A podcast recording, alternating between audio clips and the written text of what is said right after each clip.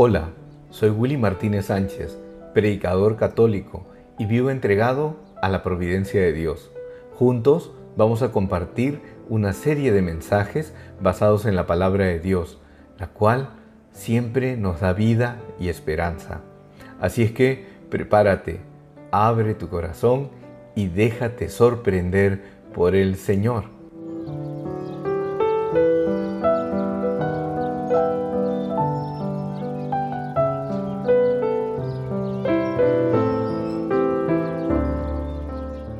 ¿Es posible que Dios me quiera hablar? ¿Cómo puedo reconocer la voz de Dios en medio de tantas voces? ¿Qué actitudes favorecen y permiten escuchar a Dios? Había una vez un herrero, el cual era muy tacaño, y contrató a un aprendiz, el cual estaba dispuesto a trabajar duro por poco dinero. El muchacho era joven, alto y muy fuerte, pero era muy despistado, muy distraído. Era obediente y hacía todo lo que le mandaba el herrero, pero se equivocaba a menudo porque tenían que repetirle varias veces las órdenes. Él no prestaba atención, siempre estaba distraído a las indicaciones que el herrero le daba. En realidad el herrero estaba molesto, pero pensaba, yo no quiero tanto que me escuche cuando yo le hablo, cuando yo le explico. Lo que a mí me interesa es que él haga su trabajo y rápido. Un día le dijo el herrero a su joven aprendiz, cuando yo saque la pieza del fuego, la pondré sobre el yunque y cuando yo te haga una señal con la cabeza, golpéala con todas tus fuerzas con el martillo. El muchacho se limitó a hacer exactamente lo que él creía que el herrero le había ordenado. Y ese día el pueblo se quedó sin herrero porque a causa de un espectacular martillazo que recibió en la cabeza el herrero, murió. Esto es lo que sucede cuando solo oímos pero no escuchamos. La palabra de Dios dice en Mateo 17 del 1 al 5, Seis días después Jesús tomó a Pedro, a Santiago y a su hermano Juan y los llevó aparte a un monte elevado. Allí se transfiguró en presencia de ellos. Su rostro resplandecía como el sol y sus vestiduras se volvieron blancas como la luz. De pronto se le aparecieron Moisés y Elías hablando con Jesús. Pedro dijo a Jesús, Señor, qué bien estamos aquí. Si quieres, levantaré aquí mismo tres carpas, una para ti, otra para Moisés y otra para Elías.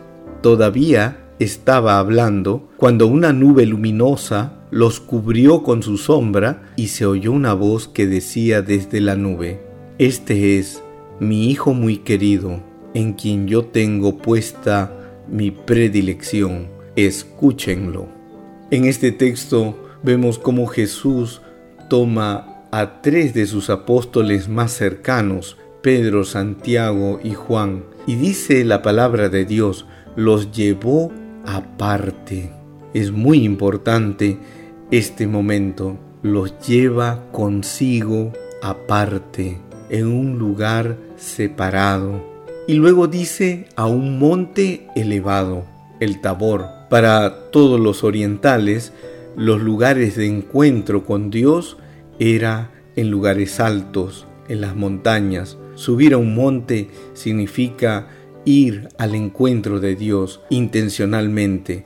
Y no era cualquier monte, dice la palabra, era un monte elevado. Había que subir, había que escalar.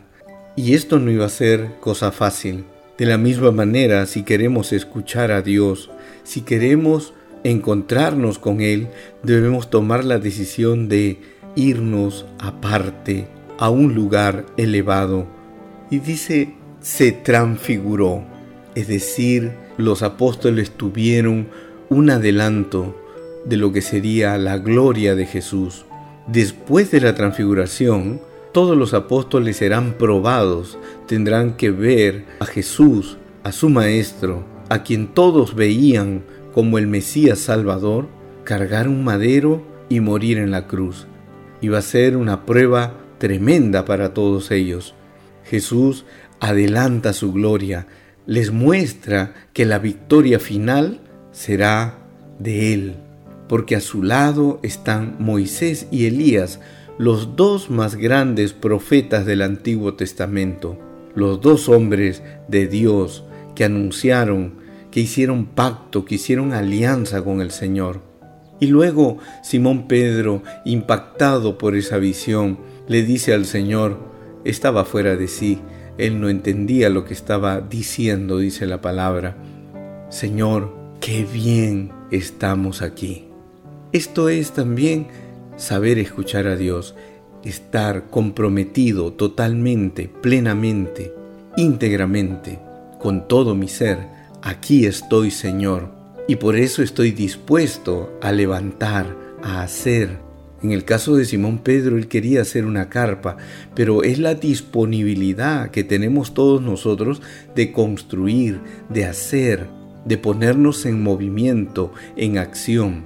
En ese instante, mientras todavía Simón Pedro estaba hablando, dice la palabra que una nube llena de luz los cubrió. En el Antiguo Testamento también la nube es la señal, el signo de la presencia de Dios en medio de ellos.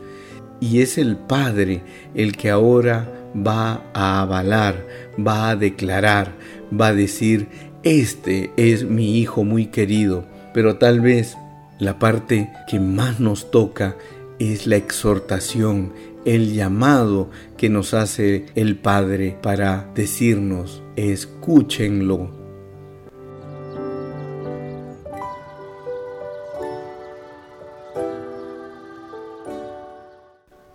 El pueblo judío recitaba una hermosa oración. Decía, Escucha Israel, Yahvé nuestro Dios es el único. Amarás a Yahvé tu Dios con todo tu corazón, con toda tu alma, con todas tus fuerzas. Queden en tu corazón estas palabras que yo te dicto hoy. Deuteronomio 6, 4 al 6. Chema Israel, escucha Israel. Esta oración se volvió en el credo, en la proclamación de fe, de esperanza, en el recordatorio que todo miembro del pueblo de Dios decía, repetía incesantemente, escucha. El primer gran mandato de Dios, escucha Israel. Y es que para cada uno de nosotros se nos hace tan difícil escuchar. Cerramos nuestra mente, nuestros oídos a Dios, que de diferentes maneras nos habla, nos convoca, nos pide, nos llama. Por eso en el libro del Apocalipsis dice, mira que estoy a la puerta y llamo. Si escuchas hoy mi voz y abres la puerta, yo entraré. Apocalipsis 3:20. Nuevamente, escuchar es el reto para cada uno de nosotros. Dice el texto de Deuteronomio, queden en tu corazón estas palabras que yo te dicto. Porque el escuchar no solamente es un acto de recepcionar ideas, contenidos, conceptos, sino que tienen que aterrizar en mi corazón. Escuchar en la Biblia está relacionado con la obediencia, es decir, escuchar para hacer, para actuar, para ponerme en movimiento. Escuchar implica acoger y creer, como la Virgen María, quien guardaba todas las cosas que ella vivía, que ella contemplaba, que ella experimentaba, las guardaba en su corazón. Cada palabra las guardaba para luego ponerlas en práctica. Será Simeón quien le da esa profecía tremenda que una espada iba a atravesar su corazón. Este niño ha sido puesto para caída de muchos. Y ella guardaba esas profecías, esos mensajes de Dios, esas palabras que el Señor le daba. Y en un momento de su vida, al pie de la cruz, ella tendrá que dar razón de esas palabras que escuchaba y guardaba por tanto tiempo.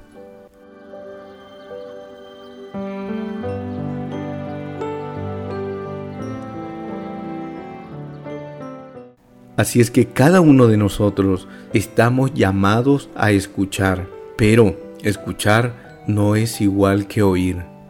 Escuchar para obedecer. Escuchar para hacer. Escuchar para decidir. Escuchar para ponerme en movimiento.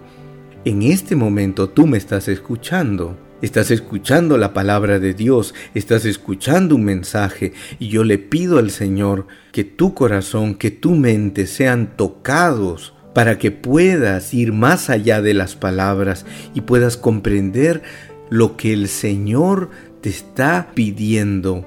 No basta que te deleites en un mensaje, no basta que recuerdes un concepto, una idea. Es que Dios quiere actuar en tu corazón y actuando en tu corazón quiere liberarlo, quiere sanarlo, quiere hacerte libre, quiere que tomes decisiones.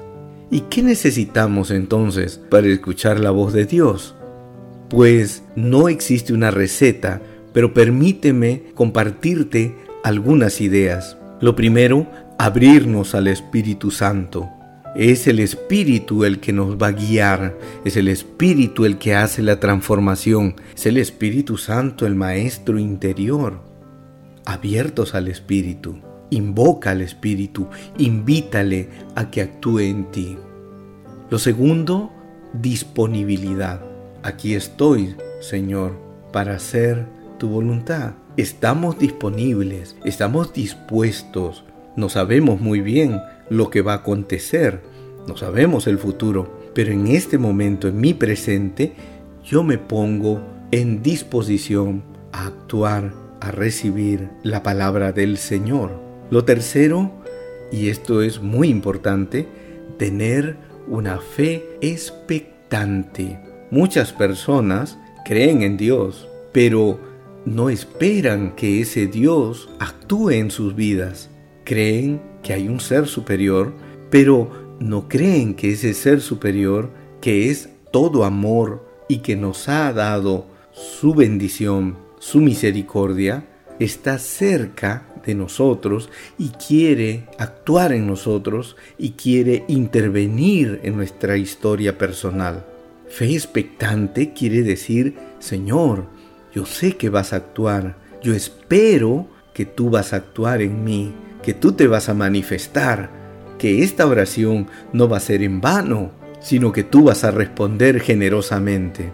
Lo cuarto es perseverancia, porque solo perseverando, solo insistiendo una y otra vez vamos a alcanzar la bendición. Cometemos un grave error pensando que nuestras oraciones tienen que ser respondidas de manera instantánea. A veces el Señor lo hace. Él es generoso, a veces lo hace de esa manera. Y otras tenemos que perseverar, porque en el proceso de la perseverancia mi corazón, tu corazón, se va moldeando, vamos comprendiendo mejor el plan de Dios, se van clarificando ideas.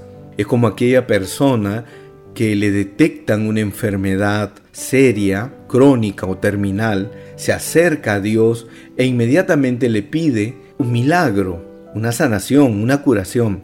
Y a veces la sanación no es instantánea, demora, porque Dios le quiere dar algo más.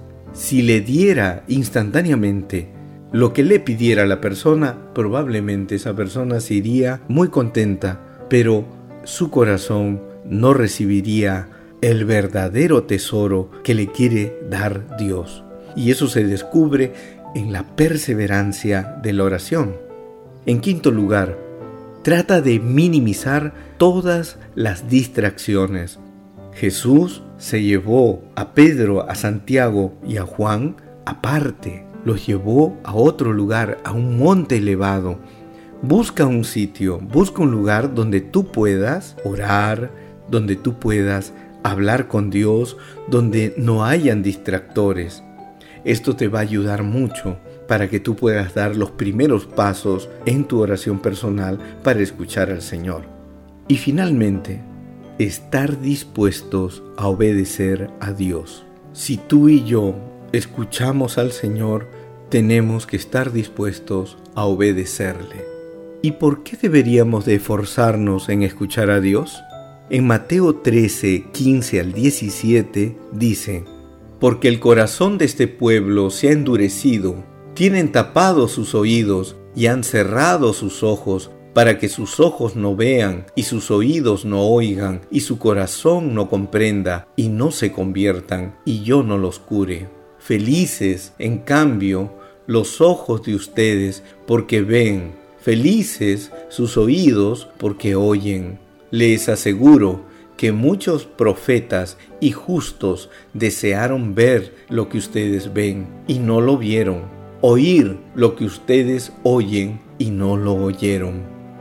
Este texto nos está diciendo con total contundencia que escuchar a Dios trae como consecuencia felicidad. Felices sus oídos, felices porque escuchan, felices ustedes. Escuchar a Dios es una bendición. Y también podemos añadir que cuando cerramos el corazón a Dios, nos mantenemos en la enfermedad, porque el Señor advierte, dice, ellos han cerrado su mente, han cerrado sus oídos, no quieren escuchar y no se quieren acercar, no se quieren convertir y no se van a curar. Entonces, ¿tú quieres mantenerte en la oscuridad, en la enfermedad? Tienes que abrir tu mente y tu corazón para escuchar la voz de Dios.